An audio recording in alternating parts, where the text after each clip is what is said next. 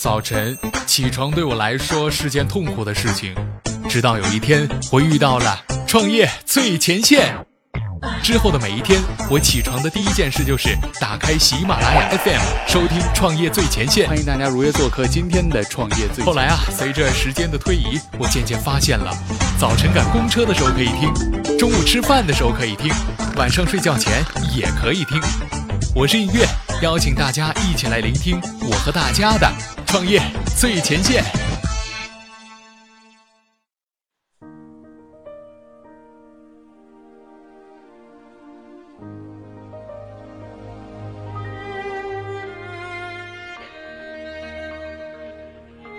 创业最前线，为梦想而生。问候各位听众朋友，大家好，欢迎大家如约做客今天的创业最前线。那坐在主播台前来为您服务的，依旧是您的老朋友映月。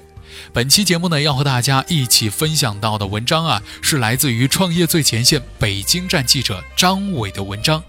教育机器人亮相世界互联网大会，揭露人工智能发展的新方向。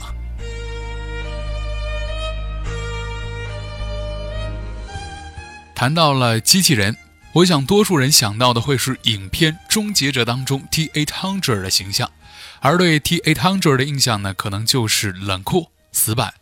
虽然他拥有了人类的语言，但是却无法用正常的人类方式来进行沟通，就连简单的笑容呢，都是在后续的故事当中才学会的。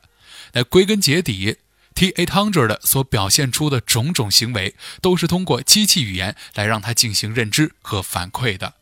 那么，在本届峰会上亮相的全新一代教育机器人，却有着与人类相符的颈、躯干和四肢。独创的自由度髋关节设计，让它拥有到了模仿人类行为的可能。一些高难度的舞蹈，比如说太极动作，都能够流畅的完成。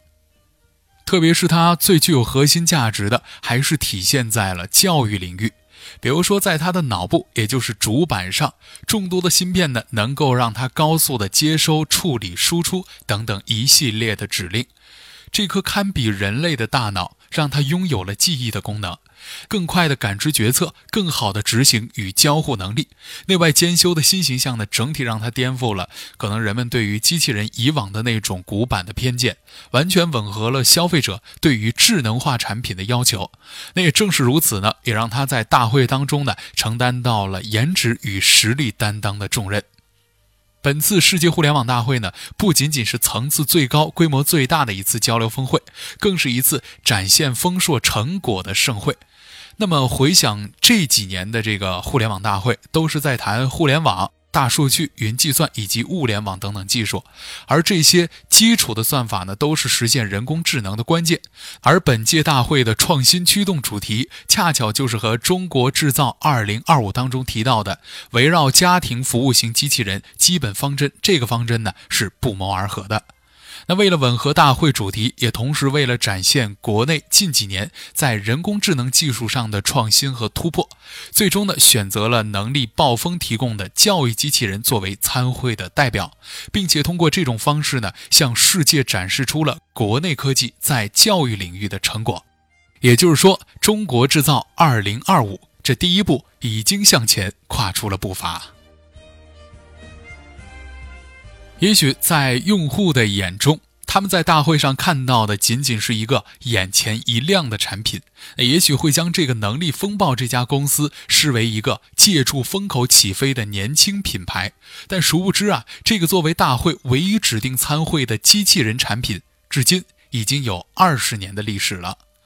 九六年，未来科技这个品牌公司呢正式成立，旗下教育机器人品牌能力风暴，两年之后呢率先发布了第一台教育机器人，随后在全球建立了机器人活动中心，通过专业的研究和开发，实力打造出了不可复制的产品竞争力，在人工智能领域的不断深耕，几大产品线都结出了硕果。比如说，在大会上展露锋芒的 Everest 类人机器人，为了能够满足不同年龄层面的一些爱好，于是呢，提供了五大针对年龄来划分层次的应用开发 App，全面的覆盖了青少年的教育需求。我们认识到 Everest App。主要是面向于婴幼儿时期，通过直观的展现形式呢，来列出机器人每一个可操作的这个功能模块，即便没有白皮书的辅导，也能够让幼儿在探索过程当中对 Everest 有一个自己的认知，为随后的能力培养奠定了兴趣基础。Everest 项目编程 App 主要是面向于青少年的群体，通过程序模块来进行程序的设定。用户呢只需要在 Pad 上通过手指将每一步功能模块拖进程序，便可以在内部自动生成可被机器接受的机器语言，不需要任何的专业编程知识。剩余的这部分机器人呢，主要是面向青年的群体。经历前两步开发积累的兴趣，以及孩子在成长当中逻辑能力的不断养成，进行光效效果、动作序列以及行走路径等复杂程序的设计，完成了各种项目和比赛。这台教育机器人。给婴幼儿启蒙阶段培养孩子的认知能力，又在青少年时期充分的调动起孩子的浓厚兴趣，而这份兴趣也是未来培养孩子形成具象化逻辑思维能力的基石。由浅入深的编程方式，在设计或者比赛的过程当中呢，都潜移默化的提高了手工和创造等综合能力。同时呢，它还不需要更换硬件，便可以满足用户的需求。这就是能力风暴在二十年当中不断积累与创新之后带来的硕果。二十年厚积薄发，让能力风暴呢一夜走红，就依托这份底蕴，让它 PK 掉了很多想在这次互联网大会上亮相的多家机器人。于是，他才有了这次在大会上展露锋芒的机会。所谓生儿容易养儿难，相信生过娃的父母呢都非常清楚这一点。而教育恰恰是让孩子健康成长的关键的基石。但在中国式的家庭当中，家庭教育一直都是困扰家长的一个问题。尤其是在与多元化的全球化世界对接的过程当中呢，家长不仅担心自己的孩子在成长的过程当中出现的各种问题，那更为孩子如何在未来快速多变的环境当中生存而担忧。从以往的德智体美劳到现在培养国际化视野的跨度当中，中国家庭呢就面临了全新的挑战。尤其是在二胎政策放开之后呢，教育和家庭经济面临着双重的负担，最终身心疲惫的家长可能在教育和生存的面前会选择后者，也就是生存。这道看似无解的难题，但能力风暴现如今却给出了一个全新的解题思路：教育机器人想要走入家庭，必须要先打动消费者，才能够推开家中那扇紧锁的大门。能力风暴以它具有时代化特性的产品奠定了初期教育的基石。毕竟，这个机器人呢，能够达到最终的目标，还需要几十年的突破和发展。所以说，在这段时期当中呢，机器人产品必须要能够紧跟时代的步伐。此外，可持续发展的产品体系呢，不会增加家庭多余的经济负担，这也是它的产品最具有前瞻性的体验，只为了造福人类。不求快速迭代，那么对于社会来说，推陈出新的全新教育方案，不仅与时代紧密地进行了结合，更对未来人才的输送提供了一道保障。也许就在未来的某一天，这些从小开始接触教育机器人的孩子们，将成为机器人制造技术产业化的中坚力量。同时，根据麦肯锡预测的数据显示，机器人市场呢将达到万亿。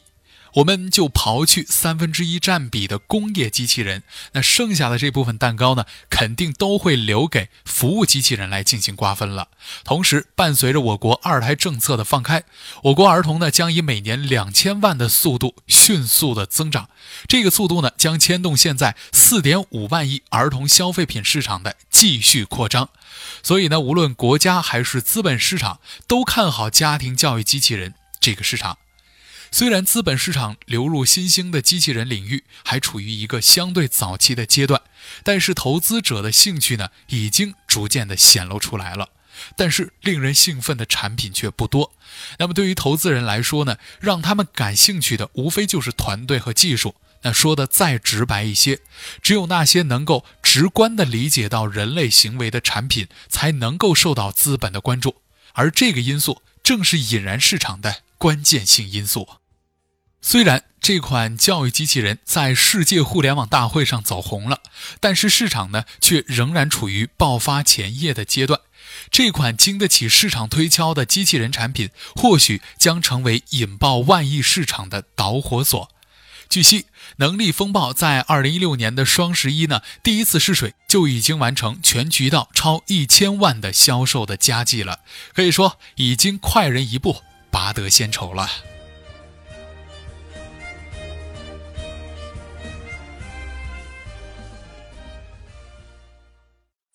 人们常说，能够驯服早晨的人，必将能够驯服早起的人生。创业呢，就像早起是一样的。需要驯服自己的惰性，不断的坚持下去，有条不紊，不忘初心。只有这样啊，才能够有一个不悔的人生。好了，我是映月，邀请您持续关注大家的创业最前线。那本期节目呢就是这样，感谢您的收听，我们下期节目再见吧。